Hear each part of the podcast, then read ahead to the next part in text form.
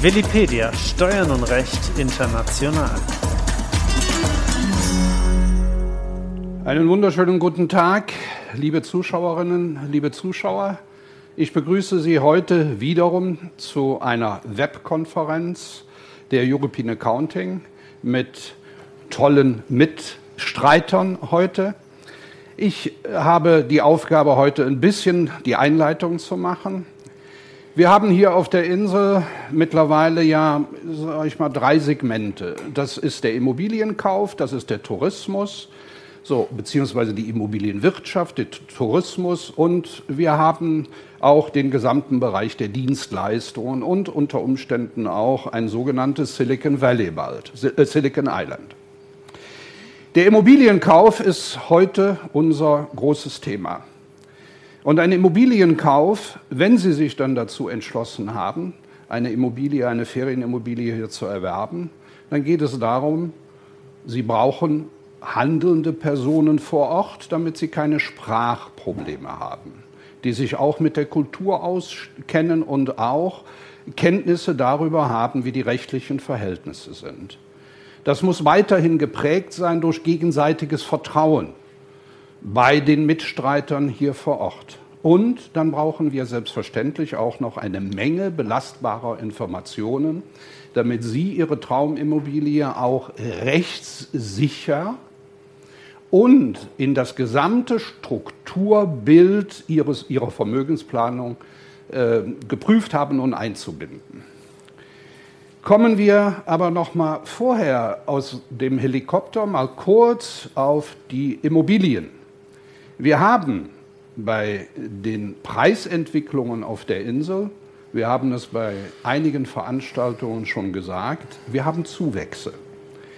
Im Jahr 2020, das sind Untersuchungen von namhaften Maklern auf der Insel, haben wir in der Stadt Palma Preissteigerungen von 42,1 Prozent. Im gesamten Südwesten haben wir Steigerungen von 37,8 Prozent. Der durchschnittliche Kaufpreis für Ferienimmobilien belief sich im Jahr 2020 zwischen 1,5 und 1,6 Millionen. Die Orte Andratsch, Bendinat und Sonvida stechen hervor. Da ist der durchschnittliche Transaktionswert bei circa 4 Millionen. Also, die Insel boomt und das trotz Tante Corona. Sie haben hier ein Bild eingesehen, Sie über den Nutzungszyklus einer Immobilie. Ich möchte dieses Thema, was wir heute besprechen, ganz klar abgrenzen. Wir sprechen heute über den baurechtlichen und zivilrechtlichen Bereich der Due Diligence und der architektonischen Grundvoraussetzungen, die da sein müssen, planungsrechtlich. Sie müssen aber bitte daran bedenken, wenn Sie diese Entscheidung treffen, dann haben Sie die optimierte Gesellschaftsstruktur zu finden. Sie müssen die Einkommensbesteuerung in Spanien und auch in Ihrem Heimatland, zum Beispiel Deutschland, müssen Sie kennen. Dann müssen Sie in diesem gesamten Strukturbild auch die Belastungen bei eventueller Erbschaft und Schenkungssteuer und natürlich auch bei der Vermögenssteuer kennen. Das sind alles Faktoren, die mit berücksichtigt werden müssen. Also zur Abgrenzung, heute reden wir über die rechtlichen und baurechtlichen DD, Due Diligence, also die sorgfältige Prüfung. Und liebe Zuschauerinnen, liebe Zuschauer, wir haben heute tolle Mitstreiter mit an Bord. Ich fange links an bei Katharina Groth, Rechtsanwältin und auch zugelassen in Spanien für die Rechtsanwaltstätigkeit. Dann haben wir die nettere, den netteren Teil der Familie, meine Frau, die diese Abteilung leitet und Mitgeschäftsführerin bei der European Accounting ist. Und dann haben wir auf der anderen Seite Herr Kurt Mantei. Herr Mantei ist Architekt, zugelassener Wertgutachter und wir arbeiten schon viele Jahre miteinander zusammen, erfolgreich. Also, das ist ein Teil des Teams und dieses Team wird Sie heute durch diese Veranstaltung über die rechtliche und wahlrechtliche DD, also sorgfältige Prüfung, führen. Liebe Yvonne, ich darf an dich übergeben. Vielen Dank. Ich wünsche viel Spaß und viele Erkenntnisse. Vielen Dank. Wir erhalten im täglichen Arbeitsleben unheimlich viele Anrufe von Personen, die sich den Traum ihrer persönlichen Immobilie erfüllen wollen. Dann werden uns Fragen gestellt, wie zum Beispiel, kann ich das überhaupt? Ich spreche die Sprache nicht, ich kenne die rechtlichen Dinge dann nicht, wer kann uns gut betreuen? Und dann kommen wir eigentlich ins Spiel und wir heißt jeglicher Anwalt, jegliche Restaurier. In dem Falle würde ich gerne erläutern, was wir so leisten. Ähm, wir kümmern uns um Sie als neutraler Partner. Weil, warum? Der Immobilienverkäufer möchte seine Immobilie gerne loswerden, möchte sie gerne verkaufen, deshalb hat er sie am Angebot. Der Makler möchte seine Kommission kassieren und jeder Käufer braucht eine neutrale Person, die sich dann beratend an seine Seite stellt, um ähm, die Immobilie auf Herz und Nieren zu prüfen. Bevor Sie aber eigentlich Ihre Immobilie gefunden haben, sind schon ein paar Hausaufgaben zu erledigen. Ich komme jetzt auf die sogenannte NI-Nummer zu sprechen. Die NI-Nummer ist eine spanische Identifikationsnummer, sowas kennen Sie auch aus Deutschland. Und diese NI-Nummer bedarf leider einiger Zeit.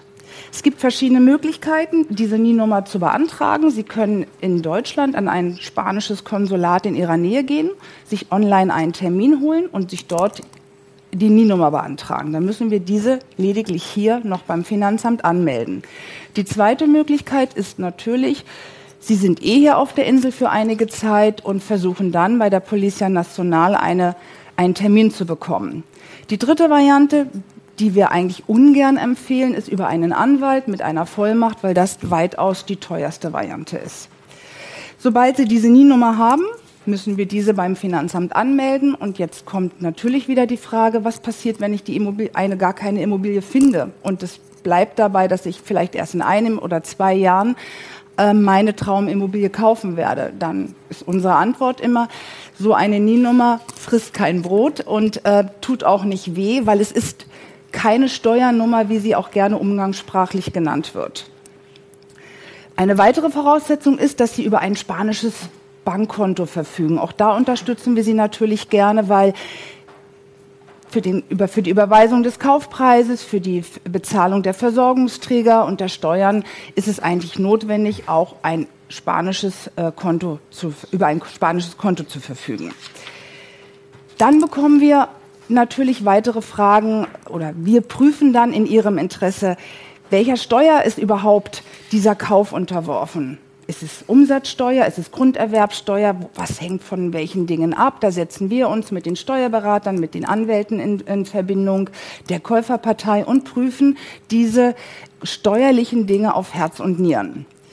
In einem ersten Gespräch mit Ihnen prüfen wir aber auch die Lebenszyklen einer Immobilie. Das heißt, nicht nur der einmalige Akt des Kaufes wird da beleuchtet, sondern es werden solche Punkte besprochen, was passiert, wenn einem was passiert, Erbe, Schenkung, wenn ich vielleicht die Immobilie wieder verkaufen möchte, was muss ich dann tun? Welcher, welcher Steuer ist das unterworfen, damit Sie als Kaufinteressent von A bis Z genau wissen, was habe ich zu tun oder was kommt auf mich zu? Und diese gesamten breiten Punkte werden von uns breitflächig mit Ihnen besprochen. Es wird alles äh, analysiert und so haben Sie in einem ersten Paket äh, die ganzen Informationen. Und dann kommt meine Kollegin ins Spiel. Genau, jetzt kommt ich ins Spiel. Jetzt wird ernst. Jetzt kommt der rechtliche Teil. äh, was machen wir am Anfang? Sobald wir dann die NIE-Nummer beantragt haben, sobald Sie dann Ihre Traumimmobilie gefunden haben, müssen wir Ihnen natürlich diese Traumimmobilie sichern. Das macht man in der Regel mit einem Vorvertrag. Da haben wir einige Optionen. Es gibt zum Beispiel den Optionsvertrag, den vor allem die Makler oft anpreisen und der ganz schnell gemacht werden soll, am besten zwei Seiten und innerhalb von einem Tag. Das ist nett, das funktioniert auch, aber damit sind sie risikorechtlich nicht abgesichert. Daher ähm, präferieren wir immer den Arras-Vertrag in Spanien. Das ist sozusagen ein Vorvertrag, der aber im Gesetz geregelt ist. Dieser Arras-Vertrag hat drei davon gibt es drei Ausprägungen, wobei eigentlich nur zwei noch verwendet werden. Das ist einmal der Aras confirmatorias und einmal der Aras penitentialis. Mit dem Aras confirmatorias, den verwenden Sie eigentlich nur, wenn Sie sich schon sicher sind, dass Sie die Immobilie kaufen wollen, denn dabei handelt es sich im Prinzip schon um den Kaufvertrag, in dem Sie eine Anzahlung leisten, die auch schon als Anzahlung gilt. Ihnen bleibt dabei aber nicht wirklich mehr die Möglichkeit, die Immobilie zu prüfen und auch kein Rücktrittsrecht, es sei denn, Sie machen einen kleinen Mix zwischen einem Aras confirmatorias und einem Aras penitentialis.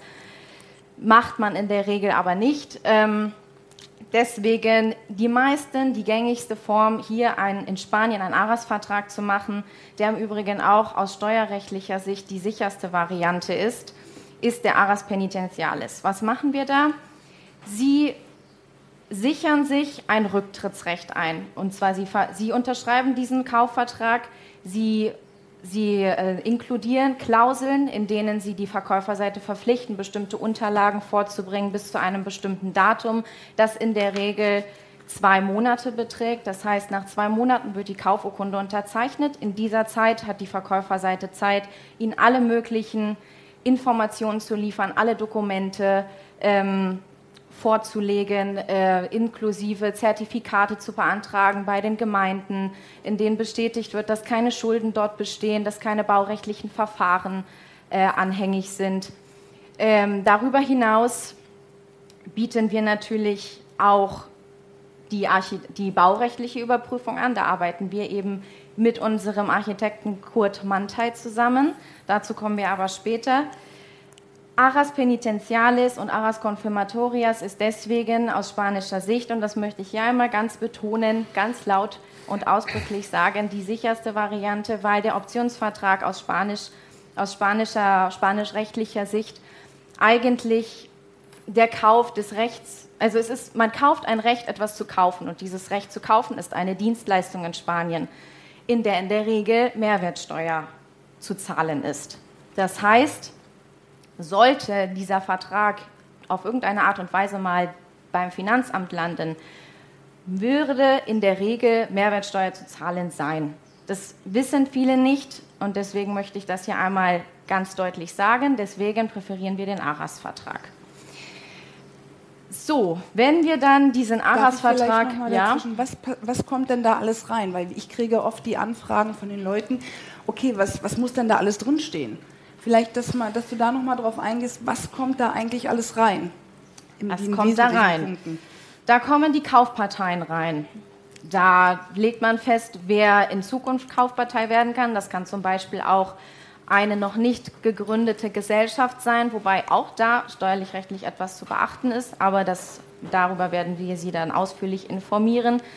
Dort kommt die genaue Beschreibung der Immobilie rein. Deswegen ist es auch so sicher, dass man eben abwartet, bis man alle Dokumente hat, anstelle von den Vertrag noch am selben Tag zu unterzeichnen. Die Immobilie muss genau bezeichnet sein, die Dokumente benötigen wir.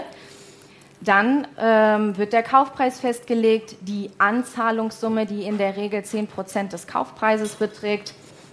Ähm, dann kommt äh, und dann das Wichtigste, unsere Rücktrittsklauseln, falls unser Architekt in der Zeit, in diesen zwei Monaten, äh, irgendeine baurechtliche Illegalität findet. Wobei auch da das natürlich nicht heißt, dass sollte er jetzt etwas finden, die Käufer auf jeden Fall von dem Vertrag abrücken wollen, aber die Option wollen wir ihnen natürlich einräumen. Da das in der, das, das, darauf wird der Architekt auch noch eingehen, aber das kann teure Konsequenzen haben, wenn man das vorher nicht äh, ausführlich prüft. Sollten Sie also diese Illegalitäten finden, steht Ihnen ein Rücktrittsrecht zu. Das heißt, Sie bekommen die Anzahlung, die in der Regel auf einem Notar an der Konto, hinter, an der Konto hinterlegt ist, zurück. Ähm, das müssen natürlich beide Parteien dann auch vom, vom Notar unterzeichnen. Oder es kann auch passieren, dass der Verkäufer vom Vertrag zurücktritt und da haben wir dann eben die bekannte Strafzahlung, das ist der Aras Penitentialis, das heißt, Sie bekommen Ihre Anzahlung zurück und er muss die Anzahlung in, in gleicher Höhe an Sie zahlen als sogenannte Strafzahlung. Und das ist der Bindungscharakter, den dieser, Karten, den dieser Vertrag hat, denn äh, niemand möchte in der Regel seine 10% des Kaufpreises verlieren. Und äh, das ist eigentlich auch der wesentlichste Teil des Vertrages, dass Sie dieses Rücktrittsrecht haben, dass Sie Ihre Anzahlung zurückbekommen und dass, sollte der Verkäufer zurücktreten, er diese Anzahlung als Strafe zahlen muss.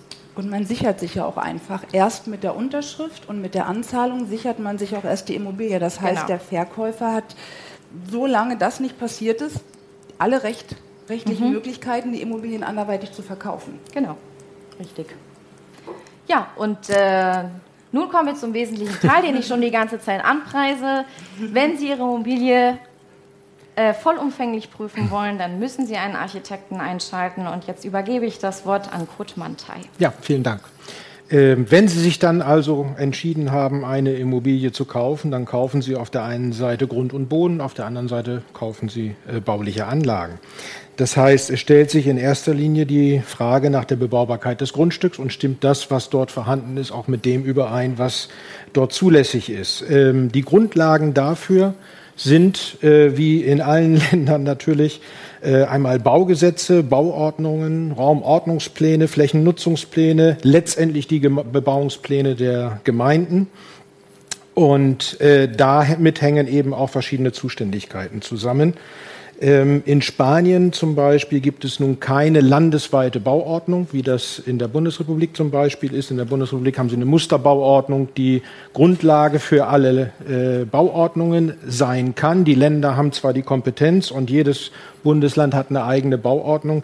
Das ist hier leider nicht so. Wir haben hier auf äh, den Balearen und hier als Beispiel auf Mallorca äh, 53 Gemeinden und jede Gemeinde sollte eigentlich eine eigene Bauordnung haben.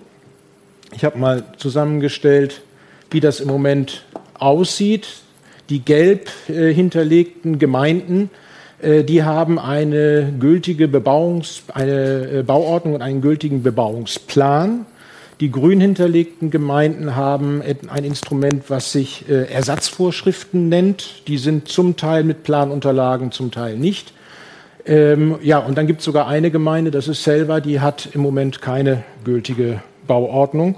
Und wenn Sie sich dann anschauen, auf dieser Grafik können Sie erkennen, wie alt diese äh, Instrumente sehen.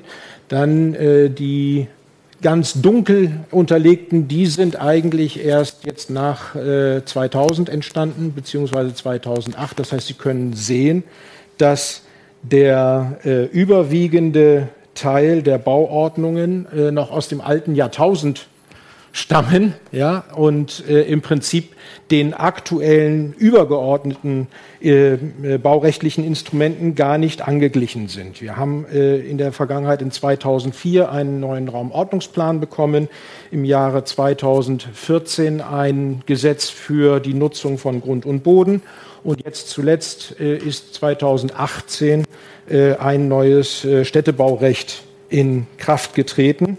Und das hat zur Folge, dass sie, das ist eine Zusammenstellung der 53 äh, Gemeinden, die gelb hinterlegten Gemeinden sind inzwischen angepasst auf den Raumordnungsplan von 2004.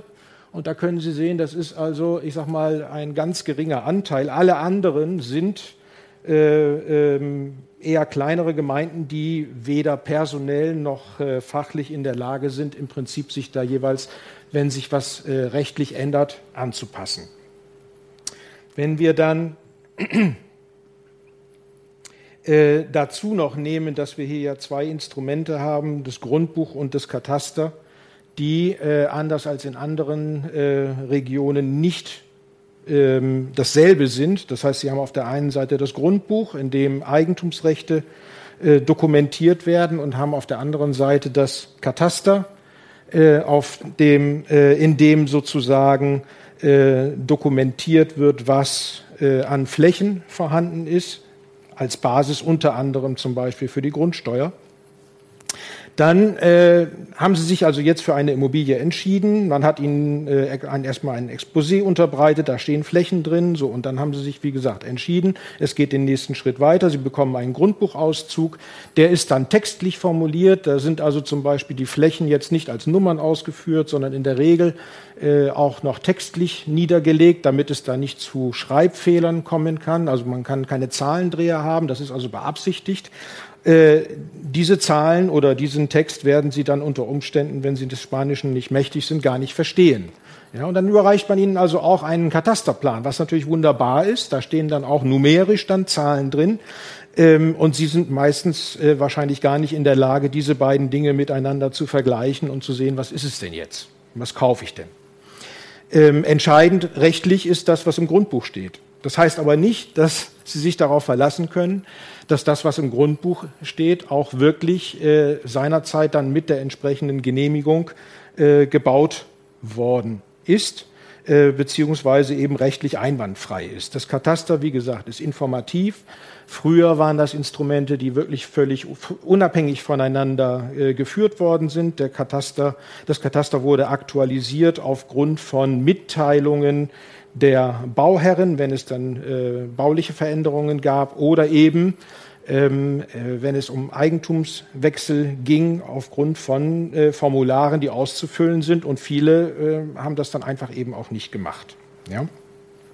Gut, das heißt, wir vergleichen dann eben die Flächen, die im Grundbuch stehen, mit den Flächen, die im Kataster stehen und den Flächen, die dann tatsächlich vorhanden sind. Ähm, vielfach bekommen wir kein, dafür keine äh, Planunterlagen, dann besorgen wir uns die selber bei der Gemeinde. Und anhand dieser Unterlagen äh, gehen wir halt die vorhandenen baulichen Anlagen durch und versuchen also festzustellen, äh, sind die dann äh, seinerzeit mit der entsprechenden Genehmigung gebaut worden oder eben nicht.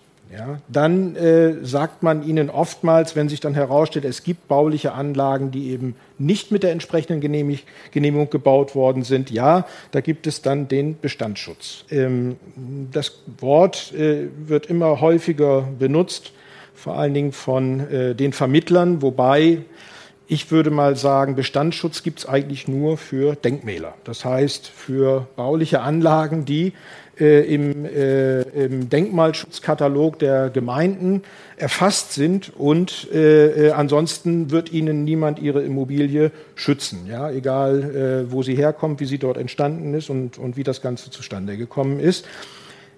Hm, es gibt Bestand, der vor 1956 errichtet wurde, der gilt, auch wenn es dafür keine Unterlagen mehr gibt, was oftmals der Fall ist, grundsätzlich als genehmigt. Das hat der Gesetzgeber irgendwann mal so festgelegt. Also wenn Sie Immobilien kaufen, die vor 1956 hergestellt worden sind und danach nicht verändert worden sind, dann gelten die, auch wenn es keine Dokumente gibt, automatisch als äh, genehmigt sozusagen. Ja? Und dann sagt man ihnen, gut, Bestandsschutz, wunderbar. Also da kann jetzt nichts passieren. Äh, genau genommen äh, sprechen wir da über zunächst über Verjährungsfristen. Äh, es gibt eine, äh, zumindest jetzt noch im städtischen Zusammenhang, eine Verjährungsfrist von acht Jahre. Die gilt aber für Verstöße gegen die Bauordnung. Das heißt, wenn die acht Jahre rum sind, dann kann man ihren äh, damals oder den der Vorbesitzer begangenen Verstoß nicht mehr belangen. Das heißt aber damit noch nicht, dass die Immobilie dann ewig weiter bestehen kann. Oder Legalität erreicht. Oder Legalität erreicht, da komme ich gleich nochmal drauf zur Ruhe. Und wir haben äh, ja vor ein paar Tagen auch darüber gesprochen, es gibt noch diese weitere Frist von zehn Jahren, was nachbarliche Belange zum Beispiel ja. anbetrifft. Das heißt, selbst wenn, wenn ich jetzt eine Garage zum Beispiel auf die Grenze baue, dann äh, ist nach acht Jahren, äh, und ich mache das ohne Genehmigung, dann ist nach acht Jahren unter Umständen also dann das Ganze verjährt. Die Gemeinde kann nicht mehr gegen mich vorgehen, aber der Nachbar durchaus.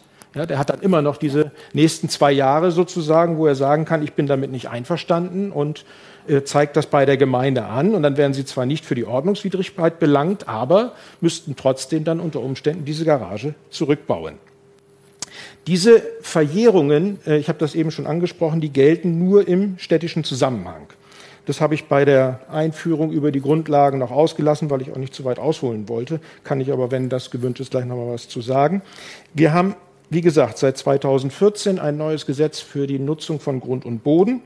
Seitdem äh, gibt es keine Verjährung mehr für Verstöße im geschützten Außen, äh, Außenbereich. Das heißt, Naturschutzgebiete sind also von jeglicher Verjährung ausgenommen. Und seit 2018, seit, der, seit dem Inkrafttreten der aktuellen ähm, Baurechtlich, des neuen Baurechtsgesetzes, ähm, gelten keine Verjährungen mehr im gesamten Außenbereich. Das heißt, Verjährungen gibt es jetzt nach äh, aktueller Gesetzeslage nur noch im städtischen Zusammenhang.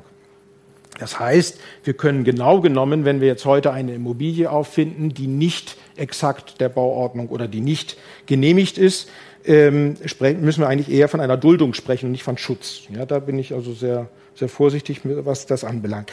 Ähm, nun gehen wir einen Schritt weiter. Jetzt haben wir also festgestellt, es gibt ähm, eine Irregularität, möchte ich das mal nennen. Also wir wollen nicht immer gleich von äh, illegal sprechen, weil es kann ja sein, dass das, was äh, ohne Genehmigung angebaut worden ist oder dazugebaut worden ist, in der Regel geht es um Veränderungen, in den seltensten Fällen geht es um Neubauten, die ohne äh, die entsprechende Genehmigung äh, durchgeführt worden sind. Ist ja dann entscheidend die Frage, ist es denn genehmigungsfähig oder eben nicht? Das heißt, wenn es genehmigungsfähig ist, dann ist es ja in dem Sinne nicht unbedingt illegal, ne? sondern äh, da wurde also im Prinzip nicht das Verfahren eingehalten zur Herstellung dieses, äh, äh diese, dieser baulichen Anlage. Kann man na, ich möchte es nicht schönreden, aber äh, Sie müssen sich vorstellen, auf den Balearen, die Architektenkammer hat 2017 ein, eine Umfrage gemacht, nach der ein äh, Bauantragsverfahren im Durchschnitt 16 Monate dauert. Ja, und viele Leute haben dann weder die Nerven noch die Geduld, das dann im Prinzip äh, auf dem offiziellen Wege zu beantragen und sagen, das macht hier nichts, das machen wir mal eben so und dann ist das schnell vom Tisch. Gut, wie gesagt, wenn es denn genehmigungsfähig ist, dann kann man es eben auch nachträglich genehmigen lassen. Das wäre das sogenannte Legalisierungsverfahren. Ähm, dann gibt es aber eben auch Bauteile, die nicht, ähm, die nicht genehmigungsfähig sind, weil sie entweder Flächen überschreiten oder Abstandsregeln nicht einhalten oder aus welchen Gründen auch immer. Da ist es dann so, ähm, die können unter Umständen, wenn die Fristen, die wir vorhin angesprochen haben, äh, verstrichen sind, so lange stehen bleiben, bis, bis wann? Ja, bis Sie einen Bauantrag stellen zum Beispiel. Wenn Sie dann später einmal umbauen möchten, müssten Sie, damit Sie eine Genehmigung bekommen, für welchen, ähm, äh, für welchen äh, Antrag auch immer Sie stellen, vorher Legalität herstellen. Das heißt, alle baulichen Anlagen müssten dann im Prinzip die Bauordnung erfüllen.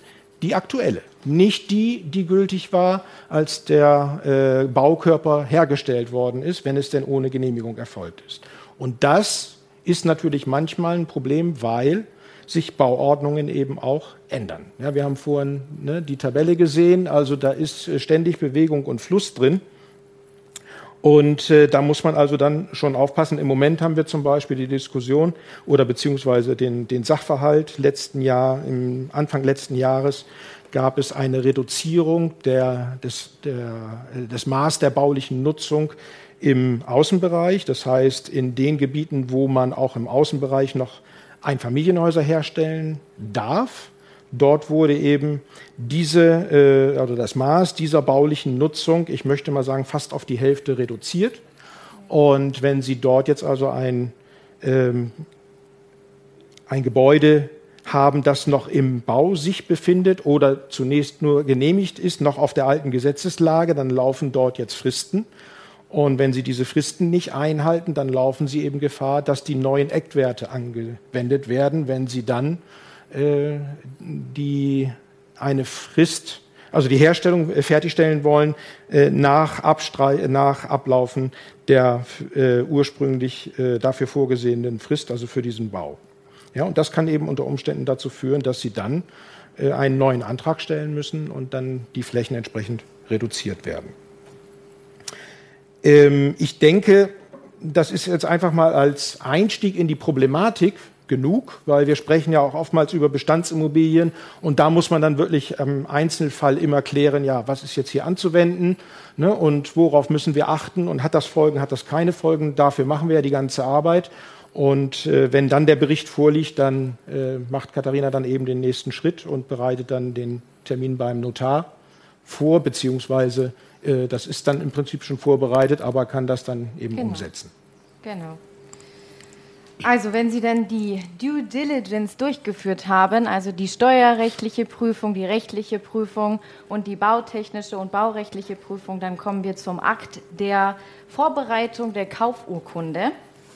Ähm, das ist im, im Prinzip nur eine Umsetzung dessen, was Sie schon an dem Vorvertrag niedergelegt haben. Deswegen ist dieser auch so wichtig. In dem Vorvertrag legen Sie alle Klauseln fest, die später auch in die Urkunde kommen und die werden eins zu eins übernommen mit abgesehen von den Punkten, die dann der Verkäufer schon erfüllt hat, hoffentlich erfüllt hat, wie zum Beispiel Vorlage der Zertifikate, dass keine Schulden äh, bestehen, rechtliche Verstöße. Rechtliche Verstöße etc. Diese Punkte werden natürlich keine Erwähnung mehr finden.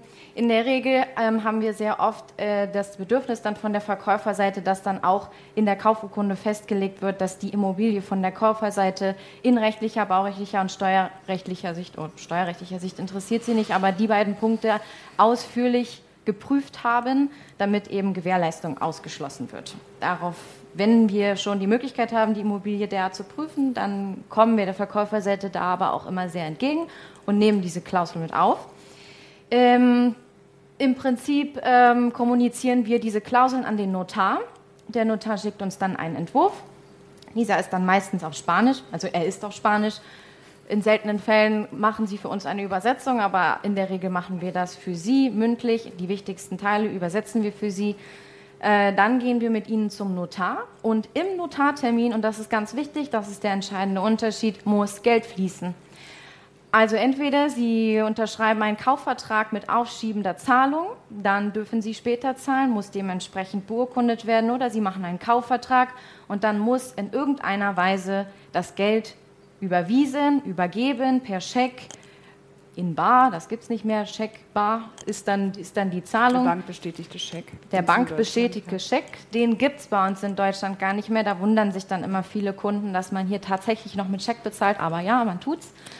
Ähm, genau, das ist der Unterschied. Äh, hier muss es bezahlt werden, der Kaufpreis wird beurkundet, die Schecks werden beurkundet, die Transaktionen werden hinten an die Urkunde angehängt auch aus Gründen des Geldwäschegesetzes, gerade wenn der Betrag vorher aufs Notarkonto überwiesen wurde. Es muss alles Schritt für Schritt nachgewiesen werden. Aber dafür stehen wir Ihnen ja zur Seite und geben Ihnen sämtliche Anweisungen, was Sie da zu beachten haben. Ja, und das wäre es dann auch schon. Dann unterschreiben Sie und dann sind Sie Eigentümer. Ja, der Unterschied kommt jetzt, dass der Notar nicht die Eintragung vornimmt. Der macht eine Grundbuchvormerkung, sodass im Grunde genommen der Verkäufer nicht in die nächste Tür reingeht und die Immobilie gleich mal eben nochmal verkaufen kann, sondern sie ist während des Notartermins blockiert im Grundbuchamt. Aber der Notar macht keine Ummeldung, wie Sie es vielleicht aus Deutschland gewöhnt sind. Der Notar fertigt die Urkunde und die kann man dann in der aller, man kommt, bekommt eine einfache Kopie gleich mit. Und in der Regel ein, zwei Tage später bekommt man das Original und dann kommen wir wieder ins Spiel wir als Restaurier und, und wickeln dann diese Urkunde ab. Mit abwickeln heißt, wir gehen zum Grundbuchamt, wir gehen zum Eigentumsregister, wir werden die ganzen Versorgungsdienstleister ummelden. Wir kümmern uns darum, dass die Steuern innerhalb von vier Wochen bezahlt werden. Das vielleicht nochmal eingangs hatte ich von dieser NIE-Nummer gesprochen. Das heißt, wenn es eng wird, muss diese NIE-Nummer nicht am Notartermin da sein, aber spätestens vier Wochen nach dem Notartermin, weil dann alle Steuern fällig sind und die werden aufgrund einer NIE-Nummer bezahlt. Wir, des Weiteren werden wir noch einen sogenannten elektronischen Briefkasten für Sie installieren. Das da werde ich auch immer wieder gefragt, was bedeutet das eigentlich? Ähm, ich bin noch, ich wohne doch hier nur ab und zu und wieso kriege ich dann, von wem kriege ich da denn überhaupt Post? Meine Antworten da sind dann immer so, das Finanzamt kommt in der Regel nicht mehr mit einem Briefboten raus und stellt Ihnen irgendetwas zu, sondern es gibt so einen virtuellen Briefkasten, da, gibt's, da wird die ganze Post reingestellt und muss dann regelmäßig abgerufen werden, weil das äh, Finanzamt sagt, ich, ihr habt zehn Tage Zeit, um diese Post abzurufen. Und wenn ihr das nicht tut, laufen Fristen. Und ihr seid dafür zuständig, euch zu kümmern, dass ihr immer erreichbar seid. Darum kümmern wir uns dann natürlich in, für Sie. Ähm, was können das unter anderem für Post sein? Es kann Strafen sein, weil sie falsch geparkt haben oder geblitzt worden sind. Es können aber auch solche Sachen sein und da auf, aufgepasst Datenschutz interessiert hier niemanden. Sie haben, ich bringe mal so schön das Beispiel an, Sie kaufen sich einen Fernseher in irgendeiner äh, Filiale, wo es Fernseher zu kaufen gibt und das Finanzamt stellt irgendwann fest, ähm, diese ähm, Sonnenschein SL, die den Fernseher verkauft hat, beispielsweise hat Schulden beim Finanzamt oder bei der Sozialversicherung. Das können 200 Euro sein, das können aber mehrere tausend Euro sein. Durch die Rechnungen, die ausgestellt sind, weiß das Finanzamt darüber. Und dann schreibt es Sie an und sagt, Sag mir bitte, hast du da noch offene Rechnungen zu bezahlen, weil ab sofort darfst du das nicht mehr. Diese Sonnenschein SL hat Schulden in Höhe von 200 Euro bei der Sozialversicherung und dieses, diesen offenen Betrag musst du jetzt bezahlen. Jetzt sagen Sie, habe ich nicht, interessiert mich nicht. Nein, Sie sind verpflichtet, darauf zu antworten. Das ist ganz wichtig. Das ist der entscheidende Punkt. Aber auch darum kümmern wir uns. Also es ist nicht so wild, glaube ich. Ich, glaub, ich hoffe, dass wir Ihnen nicht zu viel Angst gemacht haben. Aber ich möchte oder wir möchten an dieser Stelle darauf eingehen, dass es schon ein, ein gemeinsamer Weg ist, den Sie zu prüfen haben und den, wo Sie sich auch die Zeit nehmen sollten, sich nicht unter Druck setzen zu lassen und zu sagen, okay, die Immobilie kaufe ich und hinterher platzt da aber auch keine Wundertüte. Das ist unsere Aufgabe, deshalb sind wir hier angetreten. Wir haben jetzt nur einen ganz groben Umschlag, Rundumschlag gemacht, möchte ich mal sagen. Und ähm, Sie können viele Details bei uns auf unserer Homepage www.europeanaccounting.net erfahren oder Sie gehen einfach auf unseren YouTube-Kanal Willipedia Steuern und Recht in Spanien. Da finden Sie auch diesen Podcast etwas später reingestellt. Ich freue mich, dass Sie dabei gewesen sind und ähm, wünsche Ihnen einen schönen Tag.